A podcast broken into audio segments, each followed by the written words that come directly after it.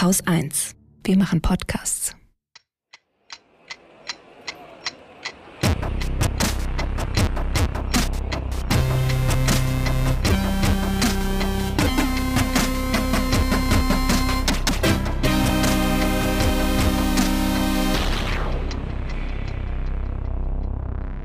Willkommen zur Wochendämmerung vom 23. Juli 2021 mit Nord Stream 2, Belarus, Altes Neues vom Brexit, dem Impfticker, Kraftfahrzeuglagerstätten, dem Pegasus-Projekt, einer Corona-Studie, Peter de Vries, Überblicken zur Bundestagswahl, Hochwasserforschung, dem Börsenticker, einer guten Nachricht Katrin Rönecke. und Holger Klein.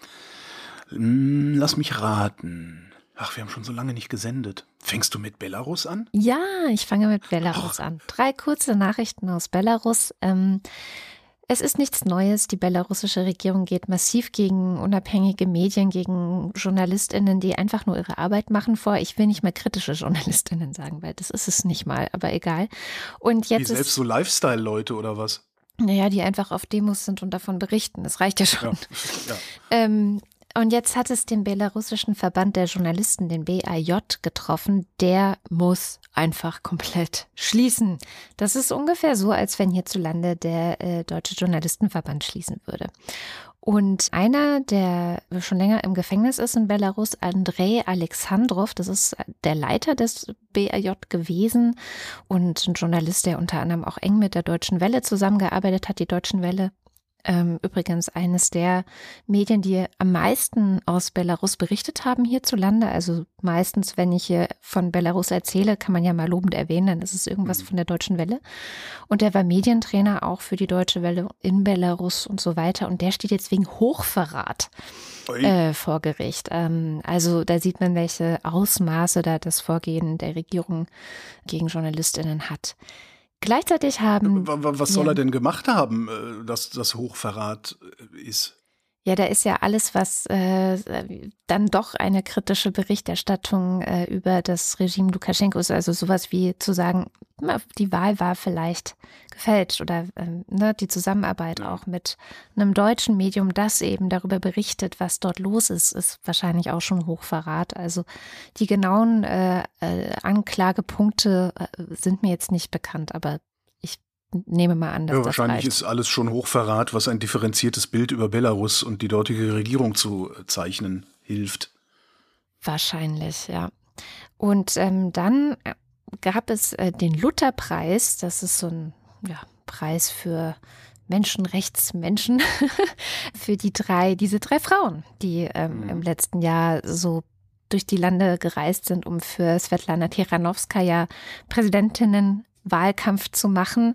Und das ist die einzige gute Nachricht, die mir jetzt aus Belarus äh, entgegengekommen ist und was auch mich daran erinnert hat, an das Buch von Alice Botha zu erinnern, das tatsächlich nächste Woche, also am 29. Juli, erscheint. Die Frauen von Belarus heißt es. Und ähm, ich habe schon reinlesen dürfen in eine äh, Fahne, in eine Leseprobe, weil wir hatten sie ja hier auch im Interview. Also falls ihr das noch nicht gehört habt, auch da nochmal eine dicke Empfehlung.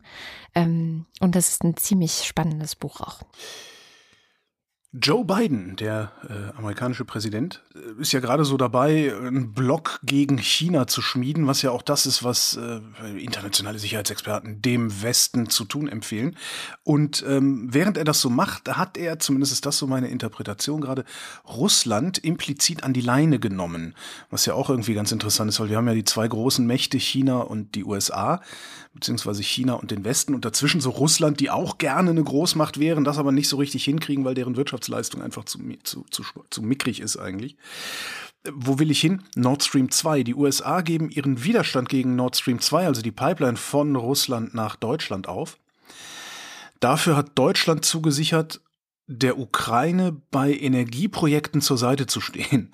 Ähm, und zwar mit Geld und diplomatisch zur Seite zu stehen. Ähm, Deutschland will sich an einem Fonds beteiligen, der soll eine Milliarde groß werden ähm, und soll der Ukraine helfen, auf alternative Energien umzustellen, die Energiesicherheit zu verbessern. Achtung, die Produktion von Wasserstoff in der Ukraine soll gefördert werden.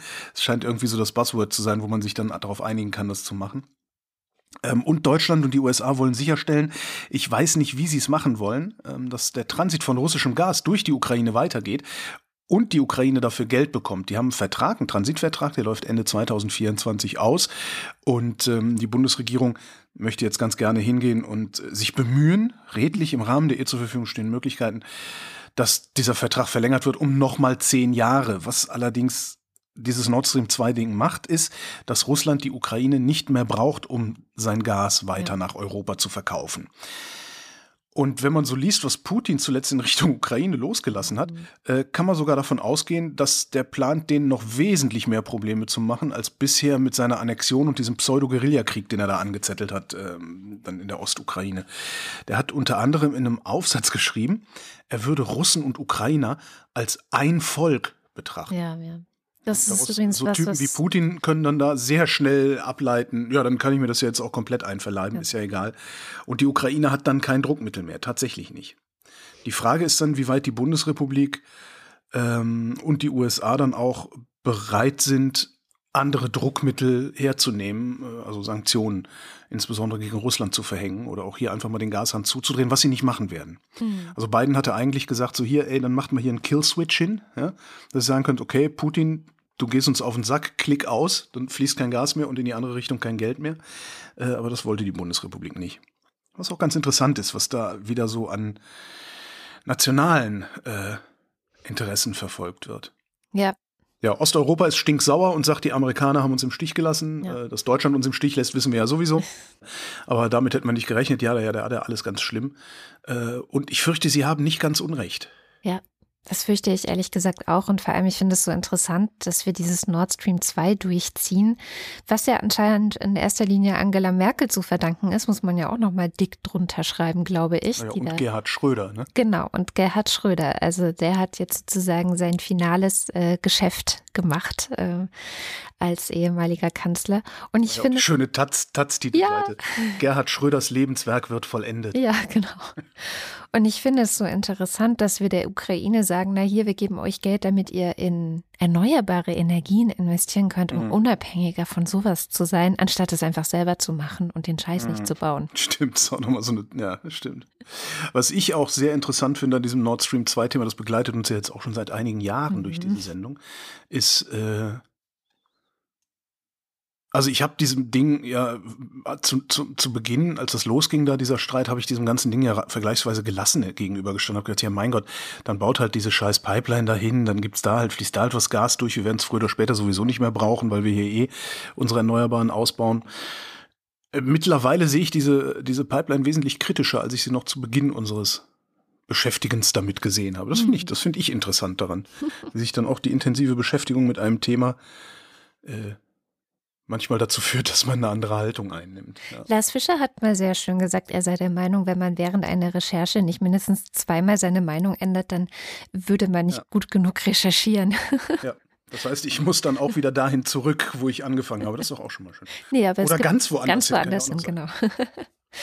Ja, du hast ja den Börsenticker. Ich mache diese Woche meinen Impfticker, aber keine Sorge, ohne sexy, ohne sexy Wochentage und so. Ach so, ich hätte gedacht, ich war mich gerade schon in Stellung. Äh. Ach so, nee, nee. Montag. Und, äh, nein, wirklich. Es hat nichts mit Montag zu tun, sondern mit Mittwoch. heute. Sag mal Freitag. Oder nee, sag Donnerstag, sag Donnerstag. Donnerstag. Ja, Stand Donnerstag äh, sind laut Corona-Warn-App 60,4 Prozent der Bevölkerung Deutschlands mindestens einmal und 48 Prozent zweimal geimpft. Das finde ich schon ganz gute Zahlen. Ähm, ansonsten ist die Neuigkeit auch von Donnerstag, also für mich von Donnerstag, dass man den digitalen Impfpass momentan nicht mehr bekommen kann. Ich habe es gestern nämlich versucht in einer Apotheke und es ging nicht. Der BR berichtet, dass das äh, Bundesministerium für Gesundheit darüber erklärt habe, dass es Hinweise auf eine Schwachstelle beim Portal des Deutschen Apothekerverbandes gegeben habe. Jetzt kann man noch mal ein bisschen genauer hinschauen und wird sehen, da gibt es irgendwie zwei IT-Spezialisten, früher sagte man dazu Hacker, die eine Schwachstelle gefunden haben, also ich vermute auf ihre Art und Weise, ähm, äh, bei der es möglich gewesen wäre, mit Hilfe von gefälschten Dokumenten so zu tun, als wäre man eine Apotheke und dann illegale Impfzertifikate auszustellen. Äh, ja, Deswegen gibt es momentan keine Impfzertifikate. Die Frau in der Apotheke konnte mir auch nicht so genau sagen, wann es wieder gehen wird. Dann, Deutschland. Es geht, das, Ja. das ist schon wirklich beeindruckend. Alles, was wir anfassen, geht erstmal schief, oder? Gibt es irgendwie, irgendwie was Größeres, Wichtigeres, äh, der, der gesamten Bevölkerung äh, äh, dienendes Projekt, was nicht erstmal in die Hose geht? ähm, weiß nicht, also Impfkampagne. die Impfkampagne selbst. Du Stimmt. hast auch ein die Interview Impfkampagne, gemacht. Ja, stimmt. Die Impfkampagne hat funktioniert. Ja. Genau. Dann gibt es Neuigkeiten für alle, die mit BioNTech geimpft werden. Also alle, die nicht von Covid-19 genesen sind, also zweimal geimpft werden sollen. Und zwar gibt es jetzt eine neue Studie aus Großbritannien, die hat gesagt, ja, diese Impfempfehlung, die wir haben, also der Impfabstand von drei bis sechs Wochen, sagt ja das RKI, ähm, ist eigentlich nicht so ideal, wenn man möglichst gut seine Abwehr äh, scharf machen will gegen das Virus, sondern der Sweet Spot sei bei acht Wochen. Also eigentlich sind acht Wochen Abstand ideal. Das ist einfach nur so eine neue Nachricht. So witzig. Und dann gibt es gute Nachrichten für den globalen Impffortschritt. Das ist ja für mich immer wieder ein wichtiges Thema.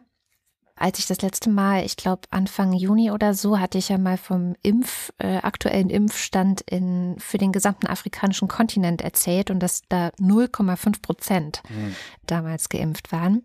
Jetzt gibt es eine neue Hoffnung und zwar für, also kommt die aus Senegal. Es gibt ein Institut, das Institut Pasteur. Das ist so ein französisches Forschungs- und Biomedizinzentrum, das so ein riesiges internationales Netzwerk von WissenschaftlerInnen zusammenbringt und sich auch explizit das Teilen von Wissen und Technologien äh, so als zentrale Mission auf die Fahnen geschrieben hat. Und die wollen jetzt in Dakar, also die haben eh eine Niederlassung in Dakar, einen eigenen Covid-Impfstoff produzieren für Senegal selbst natürlich, aber auch den Rest ähm, des afrikanischen Kontinentes. Und Deutschland zum Beispiel unterstützt das Ganze mit 20 Millionen Euro.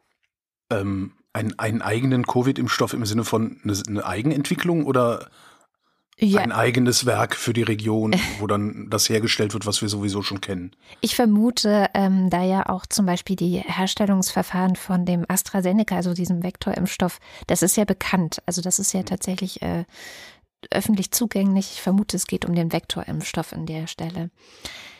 Jetzt hat das Ganze natürlich einen Beigeschmack, ähm, der zeitliche Horizont, nämlich äh, 2022 soll dieser Impfstoff kommen. Und das ist natürlich momentan ein absoluter Wettlauf gegen die Zeit. Also wir haben das hier oft gar nicht so auf dem Schirm, was im Rest der Welt passiert.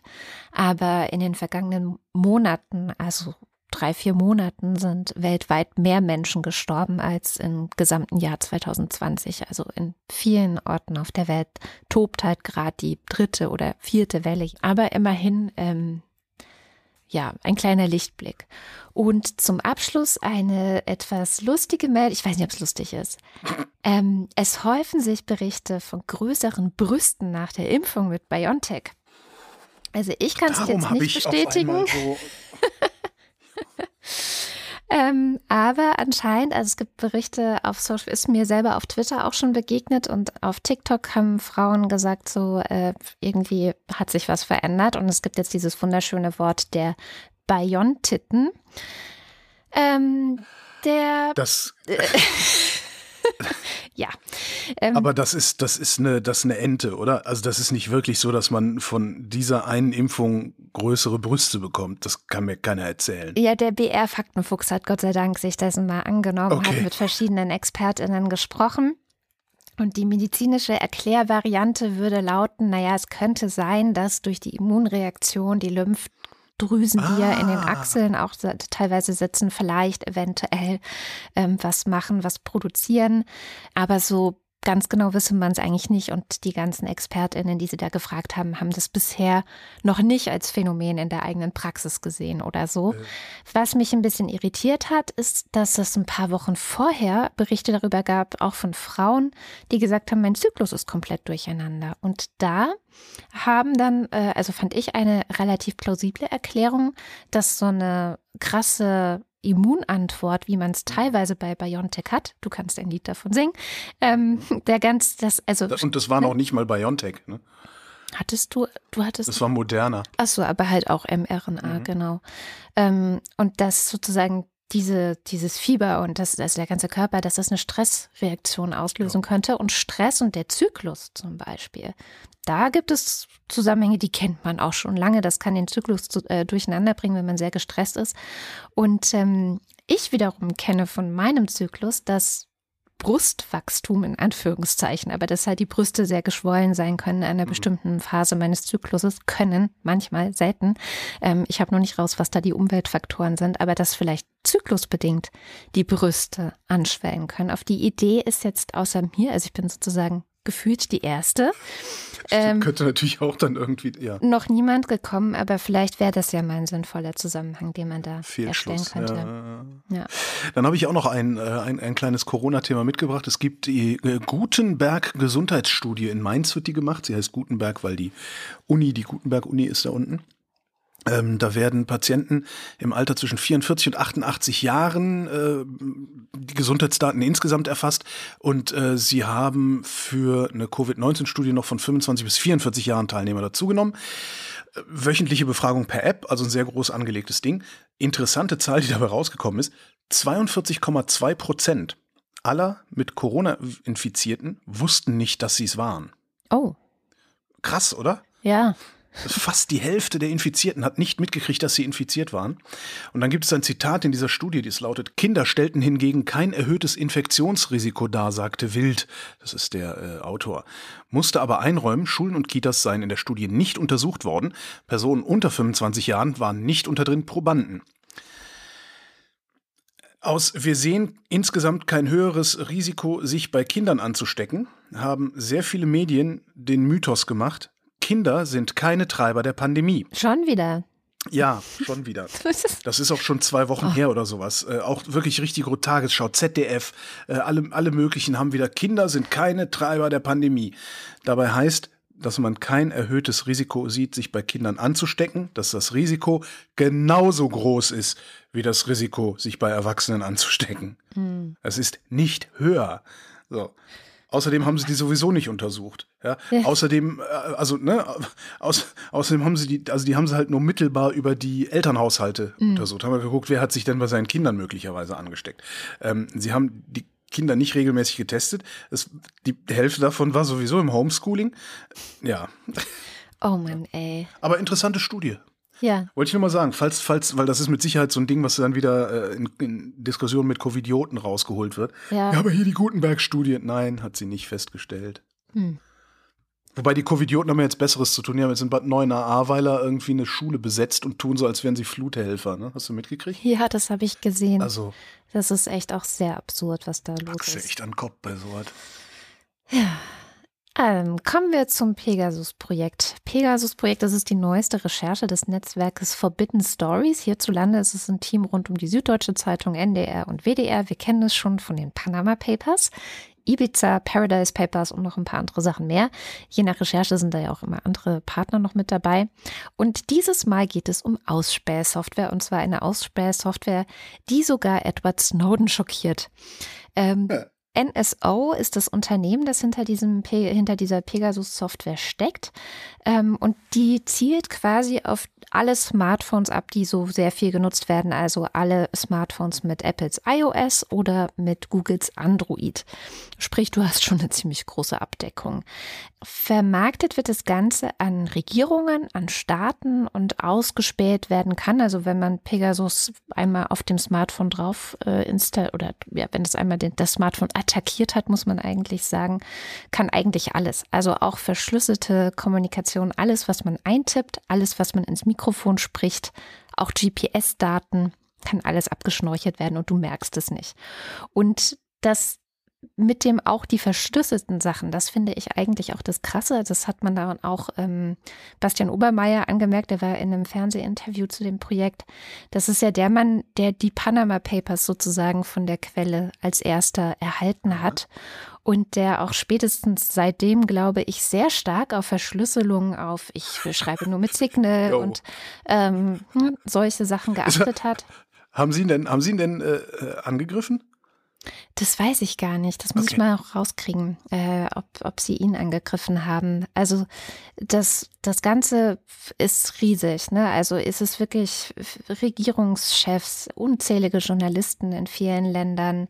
Und, und gerade für Journalisten ist es halt so schwierig. Ne? Also um bei dem Beispiel Bastian Obermeier zu bleiben, wenn der mit Quellen kommuniziert, natürlich versucht er eben ähm, verschlüsselte Software zu benutzen, Mails und, und was weiß Ja. ich. Aber wenn er das jetzt mit seinem Handy machen würde, könnte das ausgespäht werden, wenn es dann ein iPhone ist. So, so, ist, so ist die Dimension. Aber ich würde doch gerade bei so jemandem erwarten, dass der alle halbe Jahr seine Infrastruktur erneuert. Ja, ich weiß auch, dass er äh, sehr vorsichtig ist. Bestimmte Gespräche, da wird das Handy wirklich dann halt äh, aus in die Mikrowelle gelegt und solche Ja, Sachen. Ne? Und die haben auch bei der Süddeutschen Zeitung, es gibt ja diesen schönen Film auch, der kam dieses Jahr raus Mhm. über die äh, Investigativrecherchen bei der Süddeutschen und die haben so einen eigenen so Raum. Room, ja. Genau, eingerichtet, der komplett abgeschlossen ist von der Außenwelt, wenn du so willst. Und also eingerichtet mit äh, wirklich IT-Experten. Ich meine mich zu erinnern, dass auch Leute vom CCC dabei waren und so. Aber trotzdem, jetzt äh, habe ich relativ viel gelesen. Also die Süddeutsche hat dieses Projekt riesengroß aufgearbeitet. Das meiste ist leider hinter einer Paywall, aber ich habe ganz viele Artikel rausgesucht, ähm, die wir in die Shownotes packen, die ohne Paywall sind.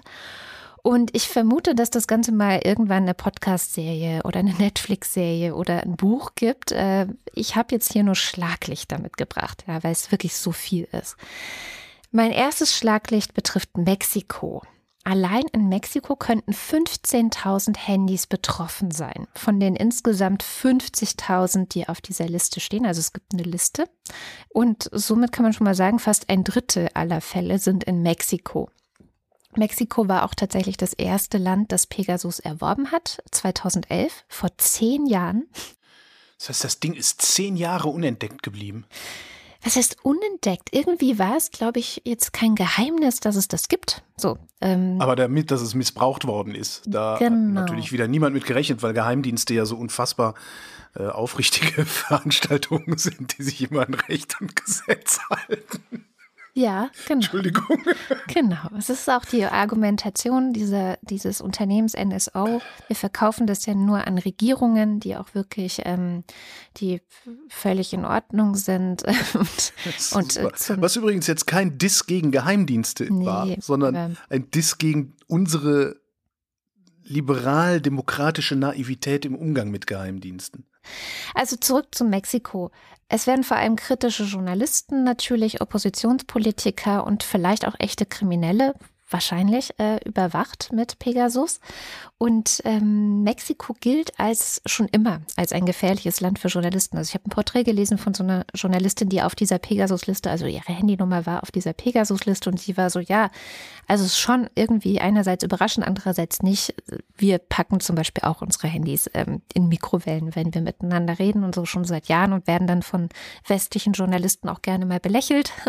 Aber es ist eigentlich bekannt hier. Und ähm, einer, der auch auf der Liste stand, um auch nochmal dieses Ausmaß zu zeigen, ist der 2017 ermordete Journalist Cecilio Pineda Birto.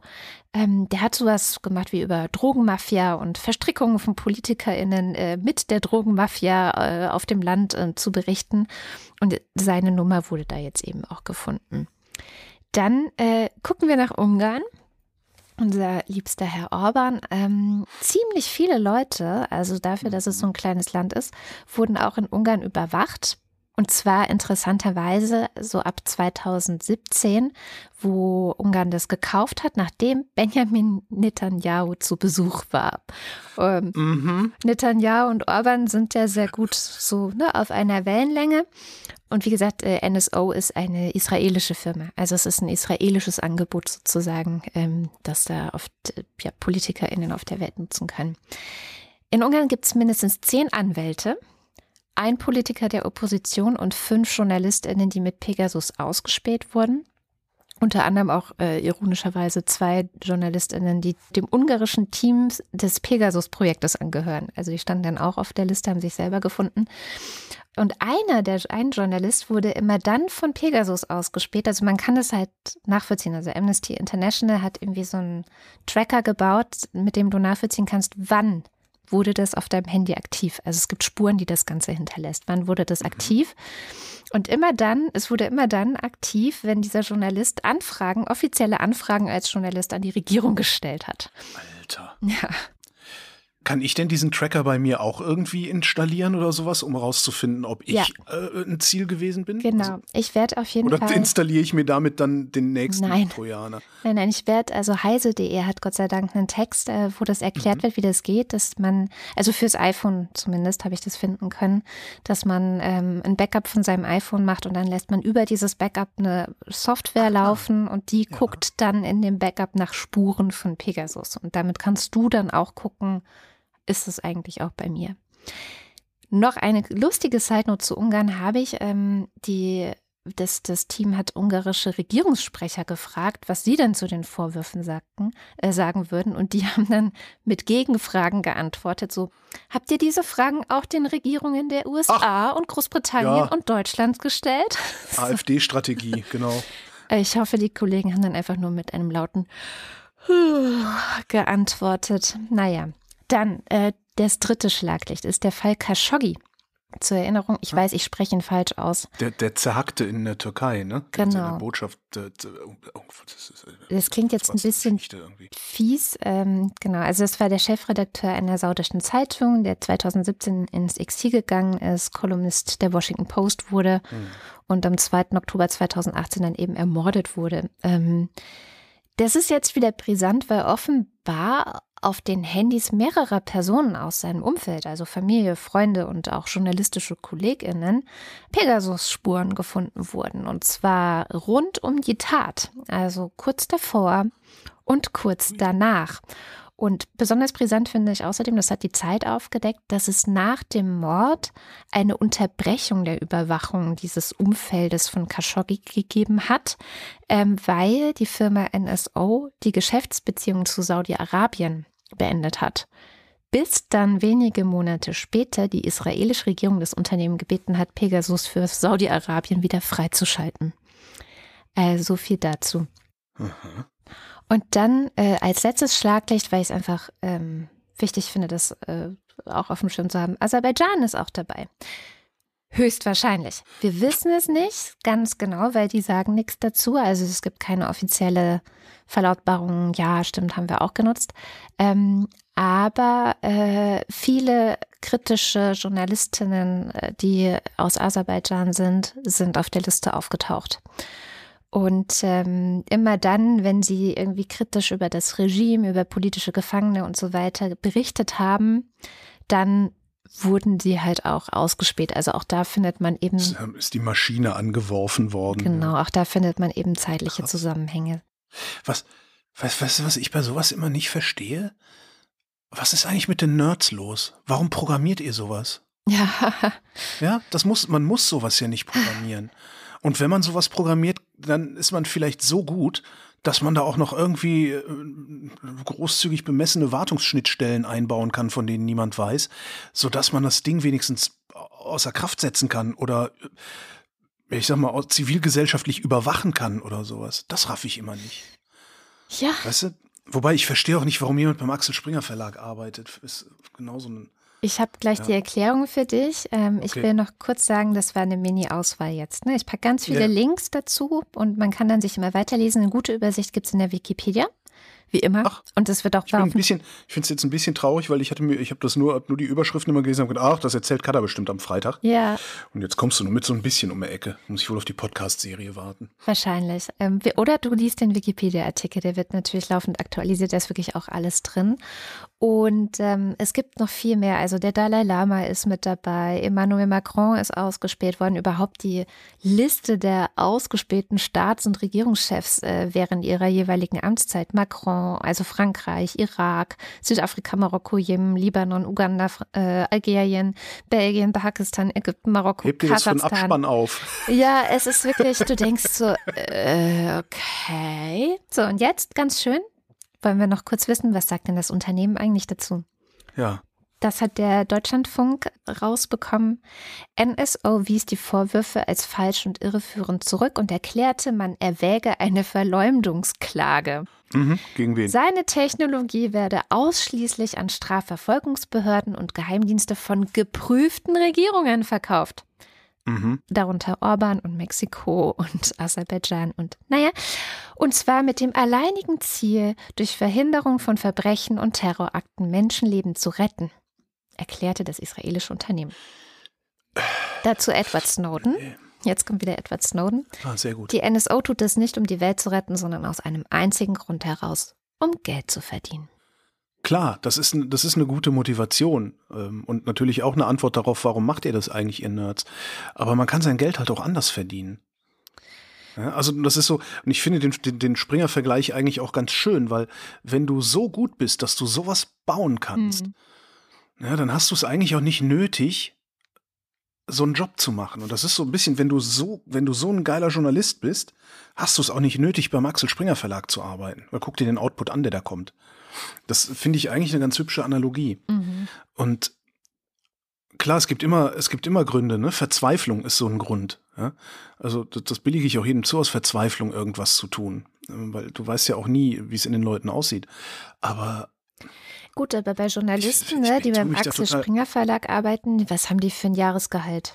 Worüber reden das wir auch, dann? auch, Ne? auch da weiß ich, weiß ich nicht, aber auch das, das, das ist halt, es- das gibt, das gibt immer zwei Gründe, Verzweiflung oder Gehässigkeit, ne? Also so. ja, oder halt und, äh, Geld.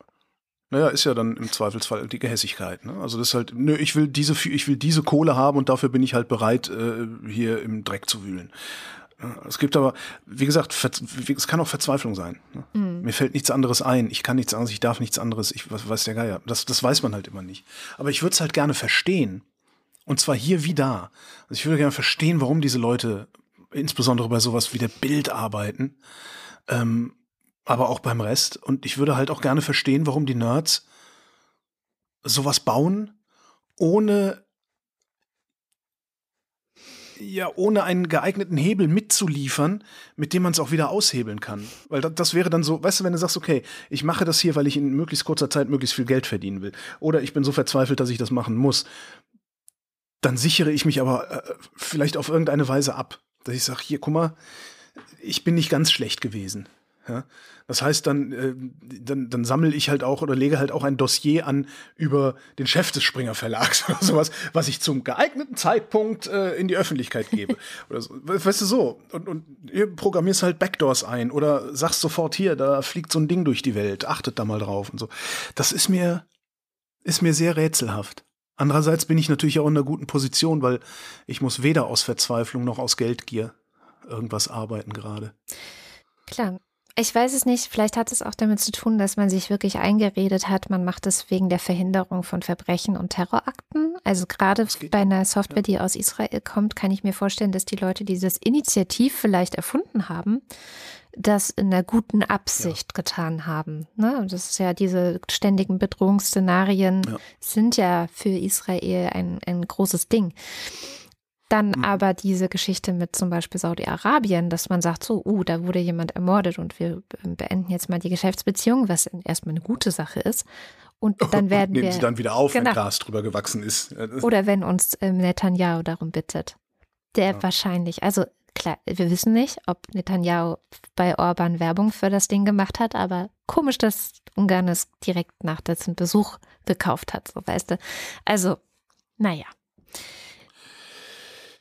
Gucken wir ins nähere Ausland, äh, nach Großbritannien. Den Briten ist nämlich aufgefallen, dass das mit dem Brexit nicht so glatt läuft, wie sie sich jahrelang zusammengesponnen hatten. Und woran sie das dieser Tage wieder mal merken, ist Nordirland. Äh, da hatte Johnson ja mit viel Tamtam dieses Nordirland-Protokoll verhandelt. Sein Parlament hatte das Ding angenommen. Äh, wer Bock hat, findet bestimmt auch noch reichlich Zitate von diesem Clown, in denen er sagt, wie großartig das alles sei, was er da ausgeschwitzt und so. Ich hatte keinen Bock zu suchen. Das Protokoll, also dieses Nordirland-Protokoll, sagt im Grunde, es gibt zwischen dem von England besetzten Nordirland und der Freien Republik Irland, also, Entschuldigung, es gibt zwischen Nordirland und der Republik Irland keine Zollkontrollen an Land und das passiert, beziehungsweise passiert nicht, damit die Grenze nicht dicht gemacht werden muss, äh, die ja auch seit 1998 keine Grenze mehr war, sondern also eine Grenze, zwar aber eine grüne Grenze. Ähm, und mit diesem Nordirland-Protokoll zum Brexit verläuft die Grenze virtuellerweise zwischen der großen Insel und der kleinen Insel und es darf nur Zeug nach Nordirland verbracht werden, das EU-Standards entspricht. Mhm. Stellt sich raus, das ist für viele Firmen im United Kingdom zu aufwendig und darum verzichten die lieber ganz auf Lieferungen. Also die äh, Güterversorgung in Nordirland ist nicht so, wie sie war vor dem Brexit. Äh, du darfst zum Beispiel ähm, kein gekühltes Fleisch von außerhalb der EU in die EU einführen. Ja, so, also aus China Rinderhack einzuführen, darfst du nicht. Und genau das, also als, als dieses außerhalb der EU, gilt Nordirland seit drei Wochen. Ja, also seit äh, Anfang Juli, Ende Juni sozusagen.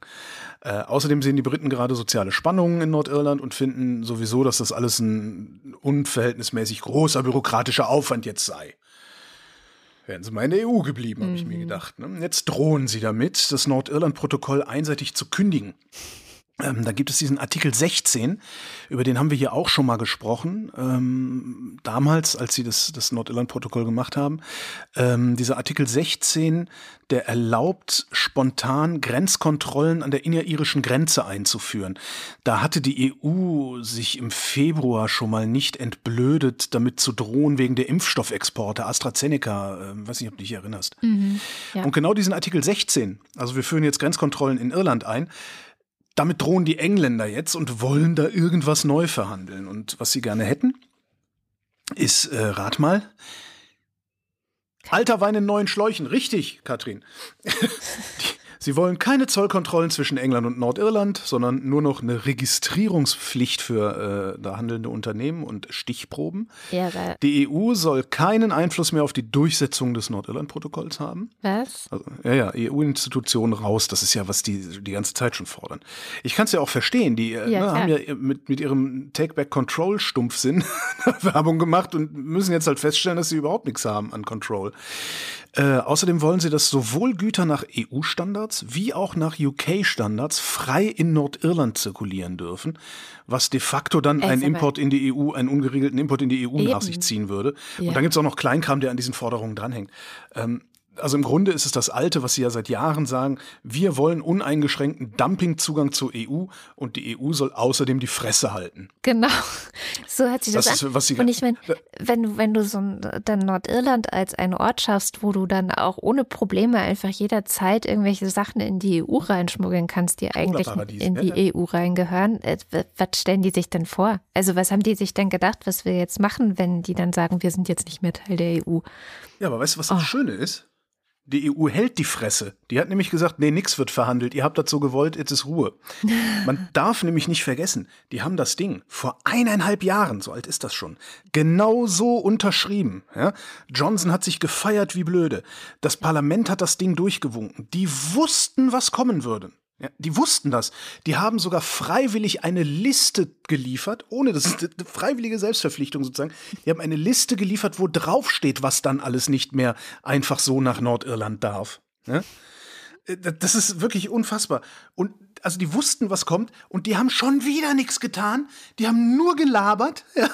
Sich nicht ansatzweise vorbereitet, wie damals nach dem Referendum eigentlich auch. Und genau wie damals stellen sie jetzt fest, ach nee, das geht ja gar nicht. Ja, dann müssen die aber die anderen dafür büßen, weil wir sind vollkommen unschuldig. Wir wollen ja nur in Frieden gelassen, wenn wir wollen. Ist.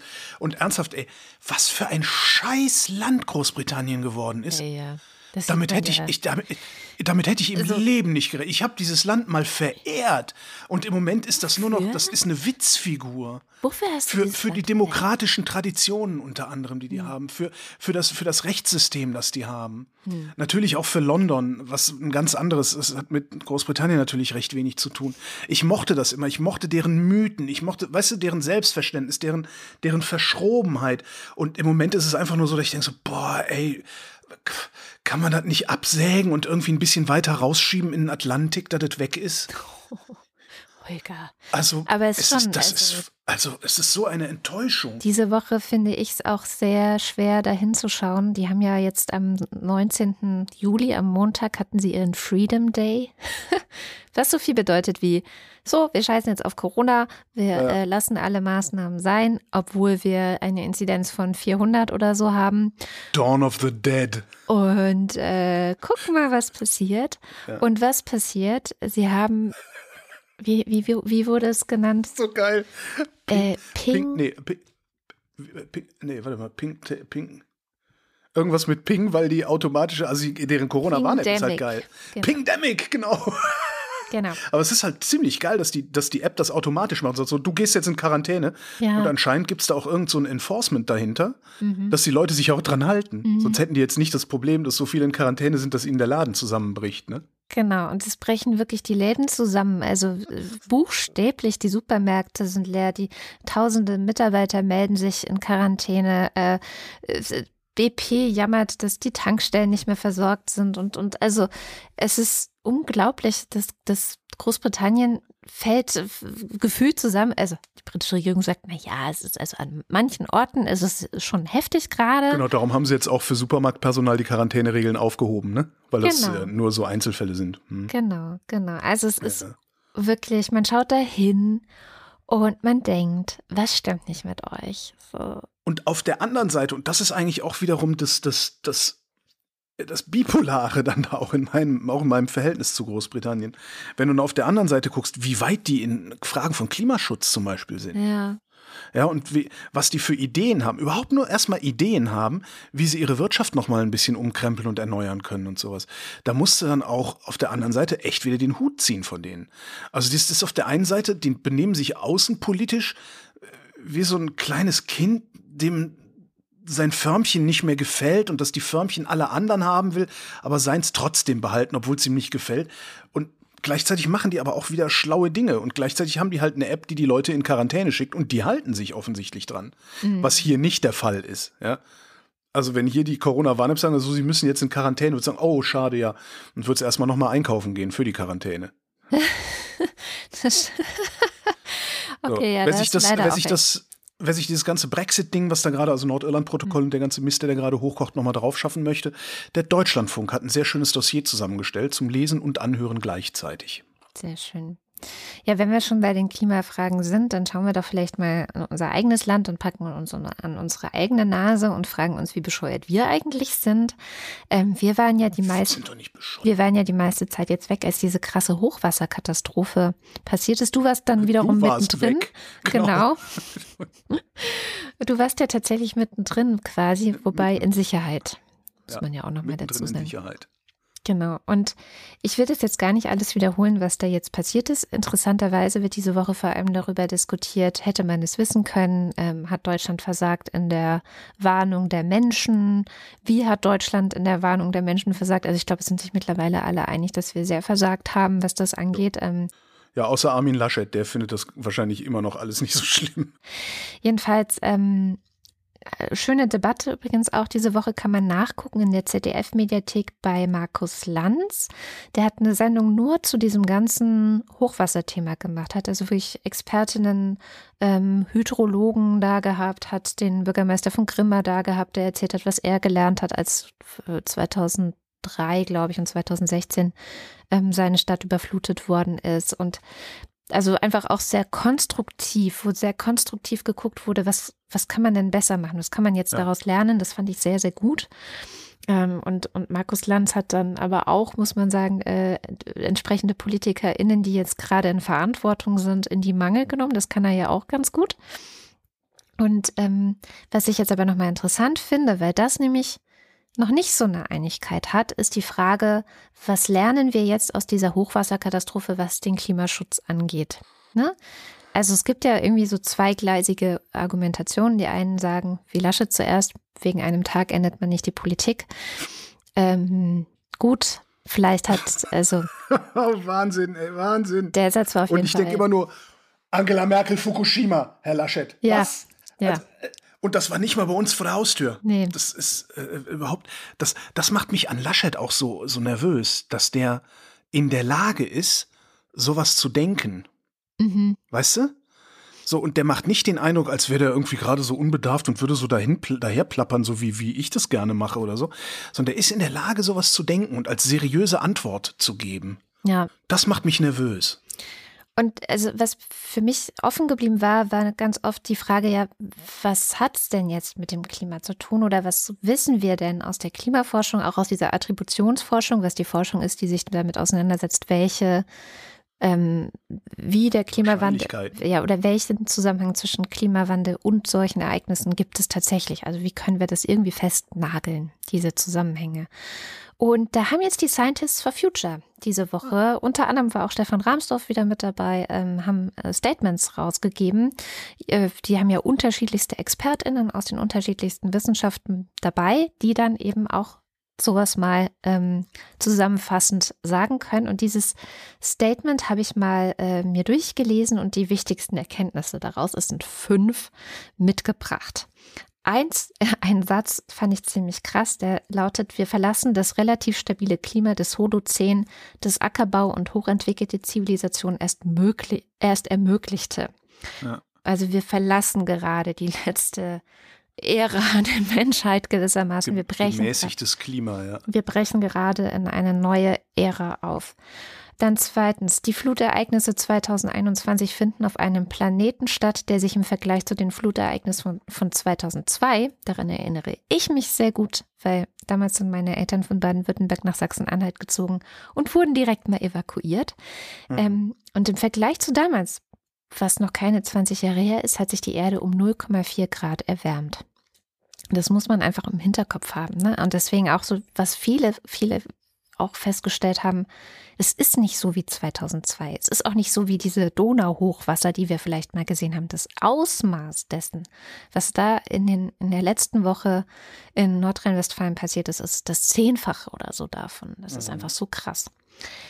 Dann drittens, eine Zunahme von Starkregenereignissen ist zu erwarten, auch dann, das klingt erstmal widersprüchlich, auch dann, wenn insgesamt die Niederschläge abnehmen. Wir werden also insgesamt noch mehr Trockenheit haben als bisher. Wir werden aber gleichzeitig trotzdem auch mehr Starkregenereignisse haben. Mhm. Also schön so worst of all worlds sozusagen.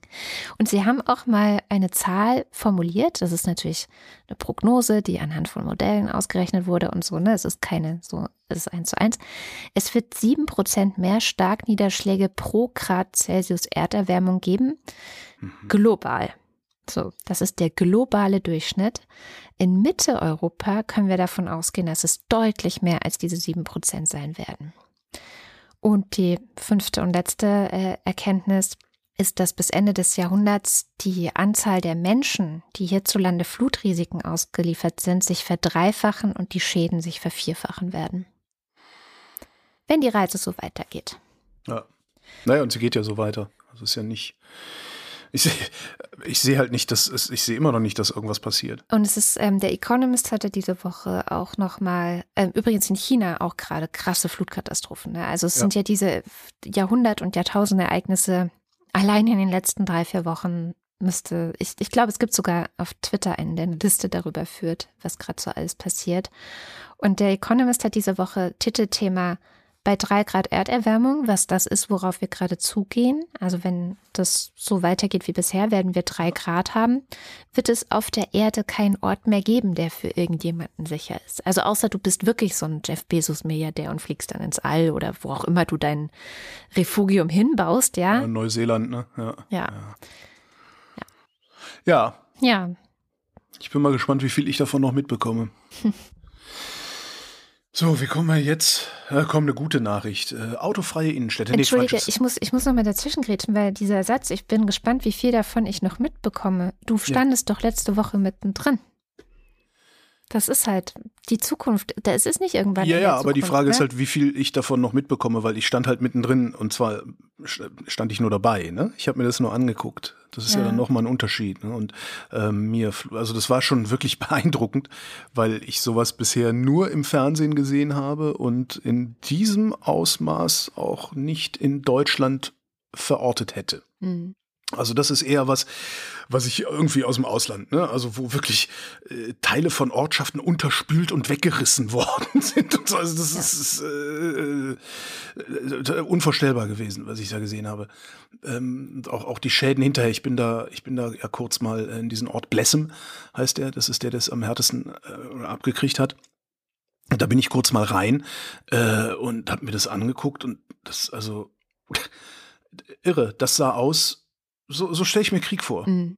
Also das, ne, so wirklich alles lag kreuz und quer, überall roch's nach Benzin und Öl, überall so Ölschleier, Film auf der Straße, Autos, die in Haus, wo, wo du richtig gesehen hast, dass die Autos in die Hauswand ge, gespült worden sind irgendwie. Häuser, schräg stehende Häuser, zusammengebrochene Häuser, davor Menschen, die völlig erschüttert, völlig irritiert, völlig hilflos äh, geguckt haben. Und, und das wie in so einem Film, nur halt total kondensiert auf ein 1500 Einwohnerdorf. Mhm. Und dann bin ich rausgeschmissen worden. Ja. Von der Feuerwehr. Aber zu Recht. Wo war ich? Genau. Das, das ist schon beeindruckend und so.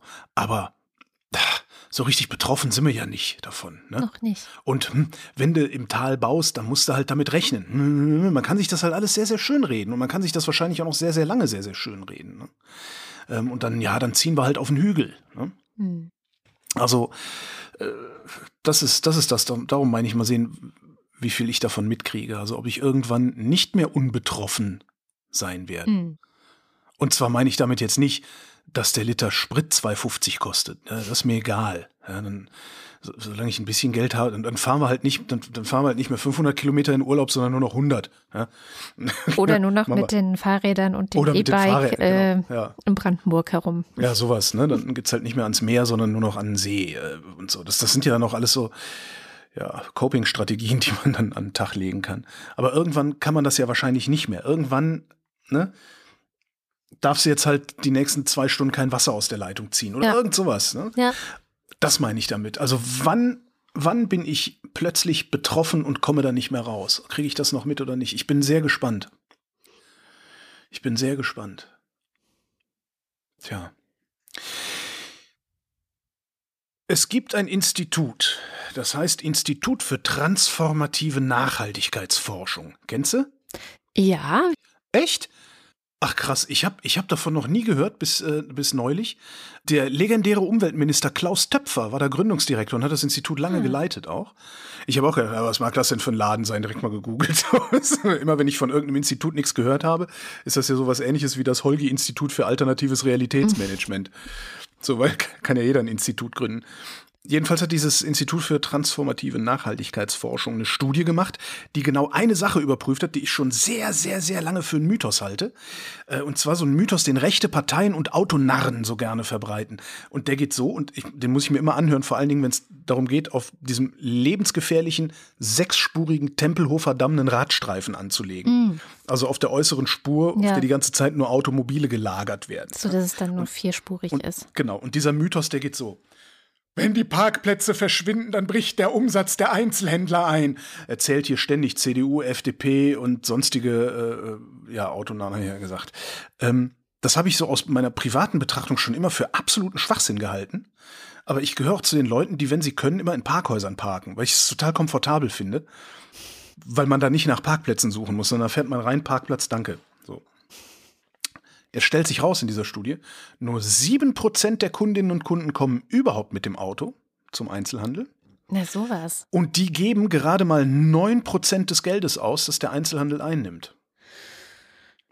Und das deckt sich auch wieder mit meinem in die Stadt Gehverhalten, weil ich gebe genau dort Geld aus, wo ich leicht mit dem Fahrrad oder dem ÖPNV hinkomme. Ja, absolut.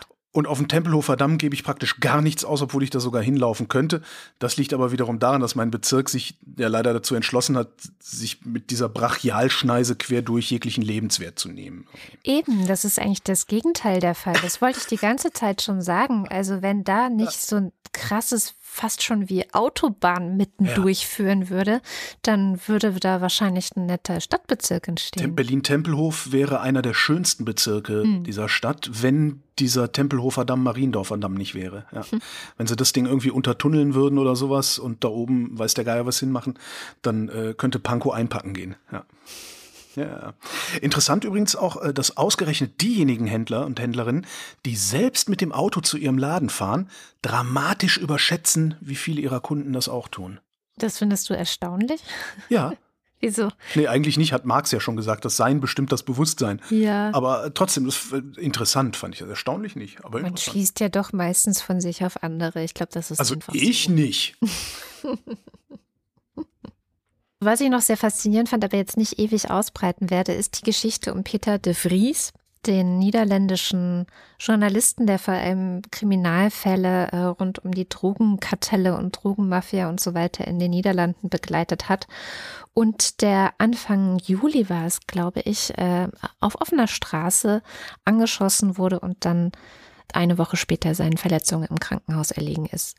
Und ich finde das einfach nur wieder einen weiteren Fall von einerseits wiederum einen weiteren Fall von, was ich vorhin erzählt habe über das ganze Pegasus-Projekt, wie Journalisten in vielen Ländern wirklich bedroht sind, Ja. also wirklich mit ihrem Leben bedroht sind. Ja. Und bisher konnte man sich aber immer so wunderbar einreden, ja, Malta ist weit weg oder ja. Das ist ja genau, Malta ist ja Mexiko. praktisch Afrika, ne? Da ist das ja alles anders. Ja, ja, genau. Genau. Und jetzt haben wir es aber bei unseren Nachbarn, den Niederlanden. Und ich habe mich relativ viel auch eingelesen zu diesem Fall. Also wa- was ist da eigentlich passiert? Was hat er gemacht? Ähm, klar, dann kommt man relativ schnell drauf, ah, okay, der hat so einen Kronzeugen in einem Prozess gegen einen der großen äh, Drogenkartelle, die es- oder eines der größten Drogenkartelle wahrscheinlich Europas ähm, äh, begleitet und in den vergangenen Jahren sind von diesem Kronzeugen schon der Bruder ermordet worden, sein Anwalt ist ermordet worden und jetzt eben auch Peter de Vries. Das ist an sich schon schockierend genug, ja.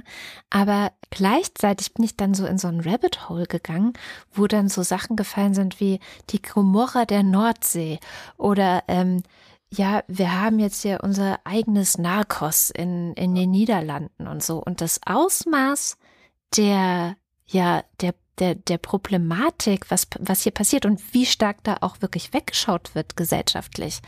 Das war mir wirklich nicht bewusst. Also, dass tatsächlich in den Niederlanden es Bauern gibt, die Anrufe bekommen, hey, habt ihr leerstehende Gebäude irgendwie, die ihr nicht mehr braucht und wo ihr keine Fragen stellt, wenn wir die für viel Geld von euch mieten?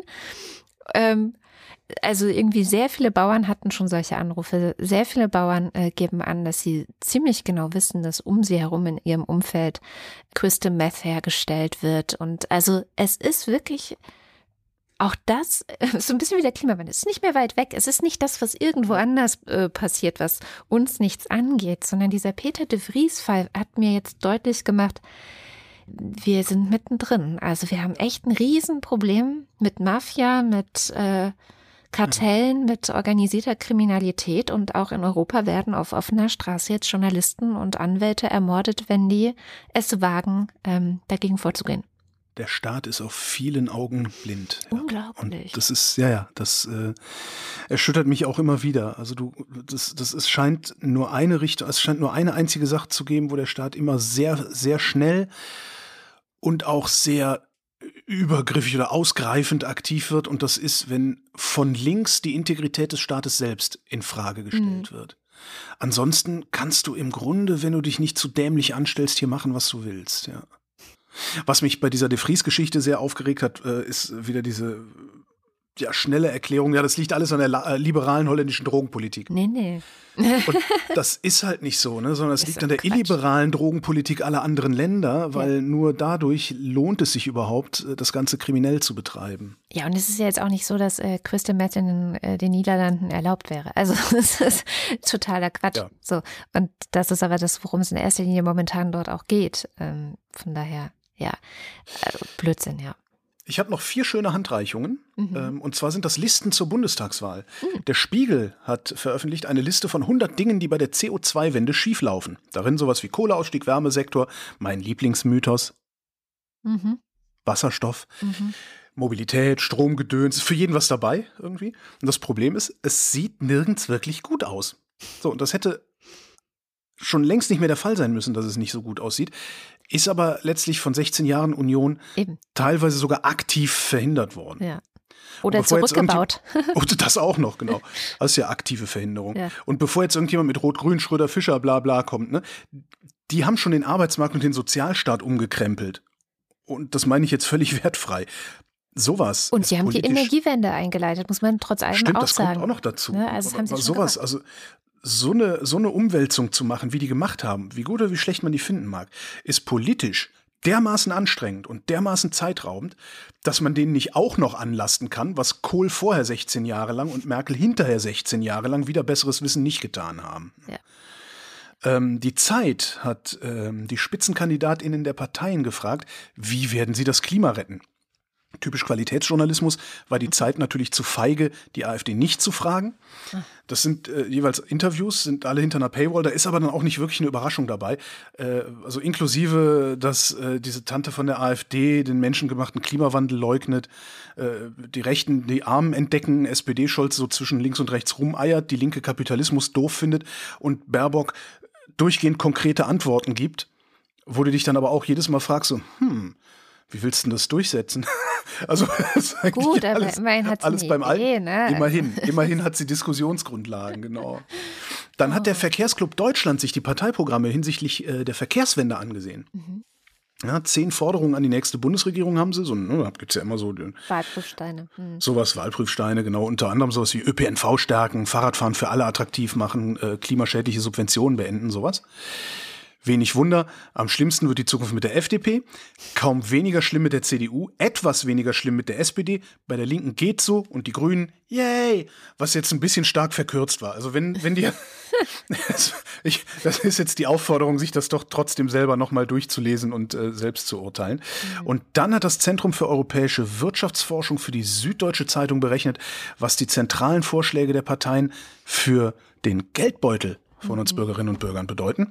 Auch da wieder sehr eindeutig, je weiter rechts du wählst, des, ähm, ich muss dazu sagen, die FDP, so wie sie sich dieser Tage und Jahre für mir präsentiert, ist für mich eine rechte Partei und zwar rechts der Union.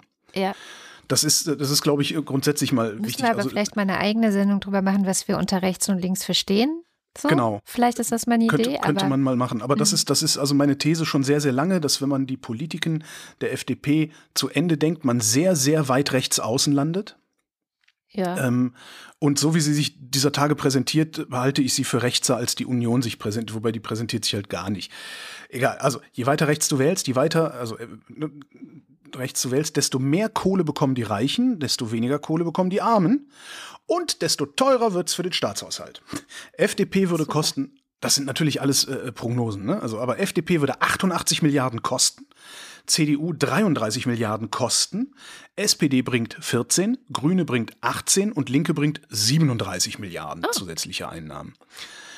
Das haben sie alles schön mit Grafiken aufbereitet ähm, und es, Ja, und vor allem sollte man halt mal gucken, wie viel müsstest du eigentlich verdienen, um von der Steuerpolitik dieser Partei zu profitieren. Und da landest du nämlich ganz schnell bei, huch, ich bin unter 100.000.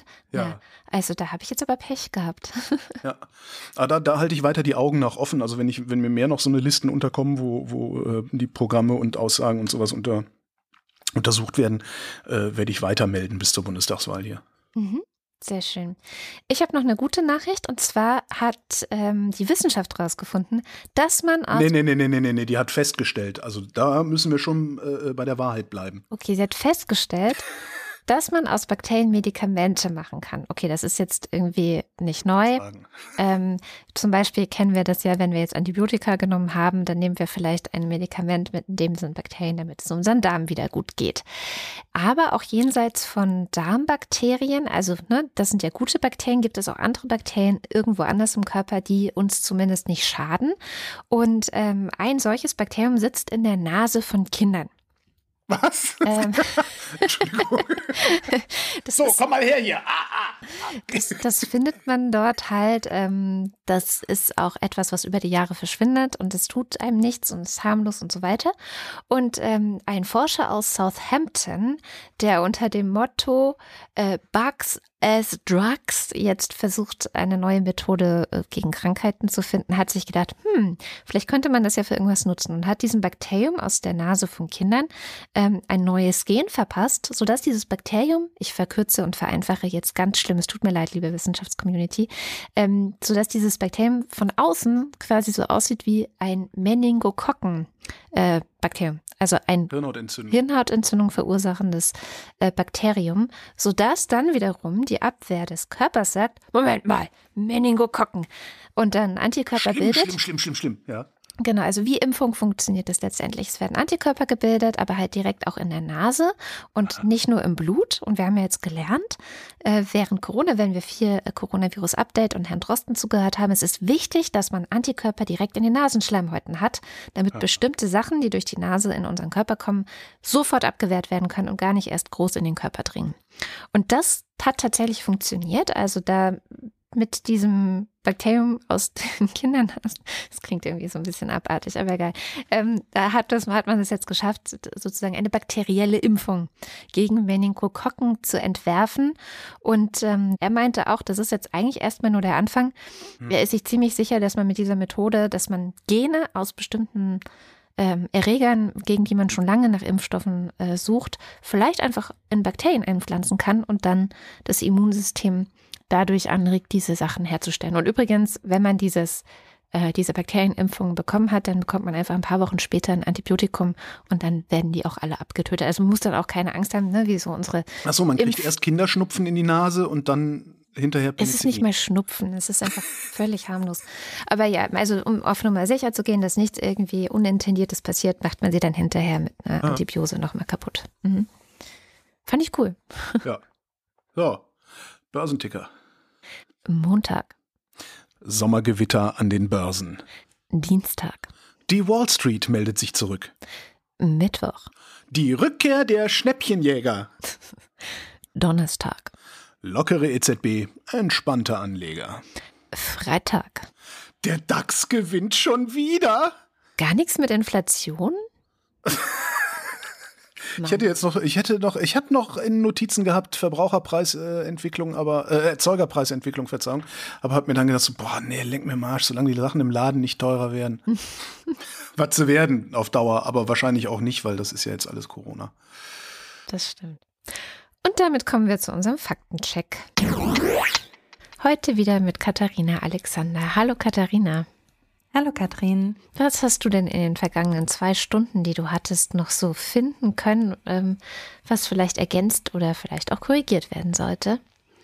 Also, ich habe als erstes eine kleine Anmerkung zu Belarus. Und zwar hatte Holger da ja gefragt, warum genau ähm, Andrei Alexandrov eigentlich wegen Hochverrats angeklagt wurde.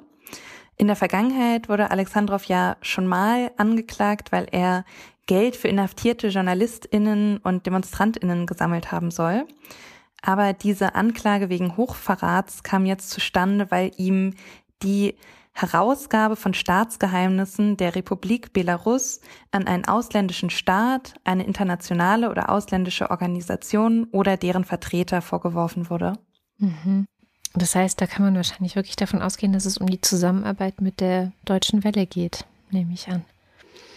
Es scheint auf jeden Fall naheliegend, wenn man das so hört. Mhm. Ähm, dann als nächstes Corona.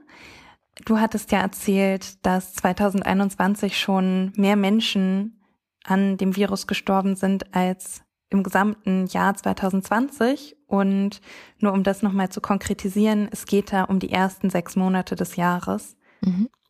Okay. Und das war es auch schon mit ähm, inhaltlichen Anmerkungen. Ich habe aber noch sozusagen eine kleine Zusatzinformation Mhm. zu den Auswirkungen der Impfung auf den Zyklus.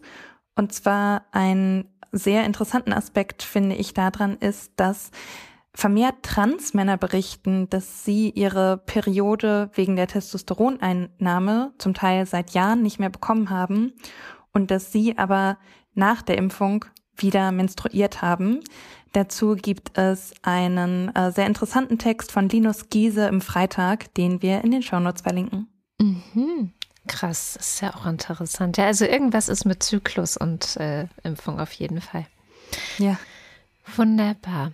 Dann vielen, vielen Dank und ich wünsche dir schon mal ein schönes Wochenende. Dankeschön. Dir auch. Ciao. Tschüss. Das war der Faktencheck. Und jetzt kommen wir wie immer am Ende der Sendung zu unseren Hörerinnen und Hörern, die die Sendung überhaupt möglich machen. Also ihr. und für, wenn ihr die Sendung noch nicht möglich macht, dann wird es aber allerhöchste Zeit. Schaut mal vorbei auf wochendämmerung.de. Da findet ihr alle möglichen Wege, Genau. wie ihr uns Geld zukommen lassen Von könnt. irgendwas müssen wir schließlich auch leben. Genau. Nee, wollen wir, müssen. wir leben ja auch von etwas, aber je mehr Einnahmen wir bekommen, desto besser können wir diese Arbeit machen. Das muss man einfach auch mal ganz klar und deutlich sagen. auch, ich verspreche auch nicht, die FDP zu wählen, selbst wenn ich reich werde. Das ist doch mal ein Anreiz jetzt, oder? Also, Ja? Und wenn ich nicht reich, dann wähle ich sie. Ja? Und dann könnt ihr mal gucken, dann könnt ihr was erleben. also wochendämmerung.de, wenn ihr verhindern wollt, dass Holger Klein die FDP wählt. Ey, du kriegst Dresche, wenn du das machst. So einfach ist das. Ähm, jedenfalls gibt es da die Möglichkeit, uns bei Steady zu unterstützen. Und das machen unter anderem die Ultras und der Fanclub. Und weil die uns jeden Monat so viel Geld da lassen, lesen wir jetzt deren Namen vor. Dins 1. Elegia einzigartig von Huxarien wartet auf einen Platz im Schatten. Guido Baulich. Alexander Bohn sagt, ist Botzen peinlich, weil er ja weiß, dass es Bozen heißt und trinkt deshalb Rotling von Thomas Schenk erst nach dem Tippen dieser Zeilen. Marke Bremer. Oliver Delpi. Ich kann das nicht lesen. Schreibt mal deutlicher. Dr. Dings. Irgendwas mit Doktor. Dr. Brumm. Birm. Birr. Birre. Birnen. Birnenschorf. Dr. Nein, Dr. Börnersdorf. Sauklaue. Weiter. Franze, mir ist fad. Vaginismus ist, wenn die Beckenbodenmuskulatur krampft, so ähnlich, jedoch völlig anders als Schluck auf Unnerum. Folgt mir erst, wenn diese Nachricht sich in fünf Sekunden selbst zerstört, denn ich bin nicht eure Andreas Freund. Erik Fröhlich, David Hasenbeck. Adrian Hauptmann, Nevermind the Radio 1 R- Lohntüte. Hier ist die Wochendämmerungs Ultras. Katharina Hüll, Matthias Johansen. Arndt J. Kästner, Olaf Kock. Oliver Krüger, Müsli, Müsli, Miam, Miam, Miam. Robert Nieholm, Christian Pingel. Rufus Platus, I didn't say it was my fault. I said it was my responsibility. I know the difference. Rose Walker and Neil Gaiman, Sandman, the kindly ones.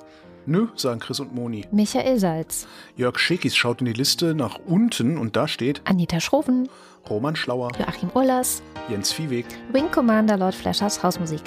Wann wird's mal wieder richtig Sommer? Ein Sommer wie er früher einmal war, mit Sonnenschein von Juni bis September. Und nicht so nass und so sibirisch wie in diesem Jahr. Chris Howland, Hm. Bernd und Froschi W. Möller. Morse Techi dankt für die hochinteressanten Sommerinterviews, freut sich aber dennoch über die Rückkehr zur Normalität. Wenigstens hier. Justus Wilhelm, Und damit sind wir beim Fanclub. Juli und Sebastian, Kati. Nico Abeler, Vielleicht leben wir, um einander Freude zu machen, aber wir wissen es bloß nicht und tun es infolgedessen noch nicht. Ulla Brinkamkock, Why do you go away und so weiter. Volker Arendt, Anja und Jan aus Bielefeld. Miau, Johanna Bächle. Johannes Bauermann, Thomas Bauer. Florian Beisel, O. Ben. Daniel Bayer, Simone Blechschmidt. Markus Boslett, Klaus Breyer. Daniel Bruckhaus, Mike Bültmann. Muli Bwanji, Clemens Langhans und Christoph Henninger. Christoph Henninger und Clemens Langhans. Gian-Andrea Konzett. Na endlich, da landen sie. Es wär. Ach so, da sind wir Das ist der. Erlkönig. Na endlich, da landen sie, es wird schon bald helle. Der Alte greift hinter sich, leer ist die Stelle. Da ruft er und kratzt sich dabei hinterm Ohren. So richtig, jetzt hab's, jetzt hab's Gustavschen glücklich verloren. Miriam und David. Cristiano del Tauscho. Es ist übrigens tatsächlich so, dass von dem Inhalt dessen nichts bei mir ankommt. Aber es ist auch okay. Es klingt lustig. Selbst wenn du mitliest? Ja, selbst wenn ich mit, Krass. ich verstehe. Das ist wirklich, du könnt, das könnte ich Chinesisch oder irgendeine andere Fremdsprache oder so sein. Naja, hier sind Kathy und Johnny, nicht Kati und Gioni, denn die sind ja nicht mehr da. Boku war den Taco und so weiter. 7. Juli 2021, mehr als 57 Prozent der deutschen Bevölkerung haben mindestens eine Impfung, mehr als 40 sind vollständig geimpft. Quelle Zeit Online, 8. Juli. Das ist schon ein bisschen alt. Dies ist ein Antiterroranschlag des asozialen Netzwerks. Die Oberstabsbootsmännin sendet Grüße raus. Das asoziale Netzwerk, das ist Känguru, ne? Keine Ahnung. Es grunzt zum Gruße die Schweinebande. Andreas Dietzel. Elina Eickstedt. Ein belegtes Brot mit Schinken, ein belegtes Brot mit Hai. Bot. Ein belegtes Bot. Da steht bei mir. Ach da, Bot mit Hai. Ja, stimmt. Stefan F. Claude Fankhauser. Matthias Flader. Oliver Förster. Olli Frank, Markus und Julia freuen sich über jede neue Folge. Mariana Friedrich, Wolfgang Fröhlich, Helge Georg, Sabine Gielen, Bärbel Grothaus, Sally der Pinguin grüßt alle, die sie kennen. Ricardo Gatter, Simon Hägler. Silke Hartmann, Zum Sonnenstich vermeiden musst du dein Dötz bekleiden. Hast du sowieso einen Stich, kannst dat lassen bleiben. Lars hat zu viel Alkohol getrunken und hat sich für Radler entschieden. Jan Heck, Sven Henderson, Ralf Herbst, Tobias Herbst, Nils und Hilke, R-E-T-T-U-N-G, Rettungshilfsvereinigung. Himmelwärts jauchzt das Herz und macht einen Freudensprung. das kenne ich. Boah, woher ist das? Ist das Bernhard und Bianca? Nee, oder? Boah, weiß ich nicht. Eine Welt mit Radio ohne Holgi ist möglich, aber sinnlos. Wer das hier liest, ist viel klüger als ich. Andreas Jasper, der ratlos zurückbleibt. Philipp Kaden, Captain Käffchen auf alten Fotos sieht man immer jünger aus. Arne Kamola, Alexander Klink, Abracadabra, Hokus Krokus, Kokosnuss, Simsalami Bim, Markus Krause, Magali Kreuzfeld, Kleine Hunde Krise, Pia Kronquist, Thomas und Corina, Oliver Kohlfink, Sebastian Lenk und Henry Vize, Detmar Liesen, Nico Linder, Florian Link, Yogi Löw, Linus Löffel, Sabine Lorenz, René Ludwig, Macho und Mäuschen, Martin Meschke, Robert Meyer, Nevermind, Johannes Möller, Claudio Mondkind, Die Mulle, Johannes Müller, Celine Neubich. Thorsten W. Neu, Der 1. April ist der einzige Tag im Jahr, an dem die meisten Menschen genau überlegen, ob das wirklich stimmt, was sie im Internet lesen. Ja. mein Name ist Oliver. Oliver wie in Brokkoli-Verschwendung. Die CDU ist korrupt. Nein, doch. Oh, Regieanweisung. Du hättest die Ach Regieanweisung erst. so. Jetzt hast du es kaputt gemacht. Jetzt müssen wir es nächste Woche wieder so machen. Tja. Ach Mann. Boris Perner, Nora Hoffmann und Peter Schmäler. Jochen Philipp, Josef Porter. Sebastian Quapp, Wilhelm Reich. Milena Roppers, Christian Rohleder. Markus Römer, äh, Sven Rudloff. Ruth Rutz, FS. Jürgen Schäfer, Bodo Schenker. Christian Schluck, Christian Schmidt. der Schommi, Susanne Schulze. Chip Chip Chip und Chap und so weiter. Theresa Sievert. Birgit Schwein gehabt. Ich dachte, du singst das jetzt wieder. Das hätte ich nicht ausgehalten. Jens Sommerfeld. Ich hoffe, ihr habt euch alle gut erholt. Sommerpausenfolgen waren toll, aber so ist es auch wieder schön und außerdem freue ich mich auf Im Übrigen bin ich der Meinung, dass Nationalismus keine Alternative, sondern eine Katastrophe ist. Marie Stahn, Christian Steffen. Sabine Stein, Philipp Steinkopf. Thomas Stein. Suse und Martin Stöckert. I'm not even supposed to be here today. Michael Sümanek. Moritz Tim. Mr. Tipp. Alexander Klink bekommt gar nicht mit, dass ich ihm surrealistische Grüße sende. Johann und Eli und Anna und Gregor sind hoch erfreut, denn sie haben keine Termine und leicht einen Sitzen. Prost. Martin Unterlechner. Jan van Finkenreue. Wer das liest, ist toll. Viel zu toll, um immer dasselbe vorzulesen. Sorry. Yannick Völker. Stefan Wald. Andreas Waschk. Who controls the British Crown? We do. Vielen Dank für die schöne Weihnachtskarte. Steven Welch. Bald stimmt's wieder. Ja, und ich bin gespannt, was dann kommt. Wir gehen aus, wenn wir nicht zurückkommen, räche unseren Tod. Jenny Wiegand. Mein Name ist Dan, wie in Antiphospholipidantykörpersyndrom. Tobias Wirth. Pilates ist doch auch nur Yoga. In einer Gesellschaft, die dich Geld, Gewicht, Kalorien und Schritte zählen lässt, sei rebellisch. Zähle deine glücklichen Momente. Christoph Ziesecke. Nicht zucken. Und manchmal glaube ich, dass ich zu leise bin, dann schreie ich lauter als meine Lieder in den Wind. Doch viel, viel lauter sind noch die, die nichts zu sagen haben. Und wenn das stimmt, dann halte ich lieber mein Maul. Wo Licht ist, muss auch Schatten geben und so weiter. Ronny Reichenberg. Und Lisa Linde Schröder. Vielen herzlichen Dank. Ja, vielen, vielen Dank. Wir sparen auf. Den Lebensunterhalt. Oh ja, okay, gut. Wir leben von der Hand in den Mund, so ist es nämlich. Dann, das war die Wochendämmerung vom 23. Juli 2021. Wir danken für die Aufmerksamkeit. Tschüss.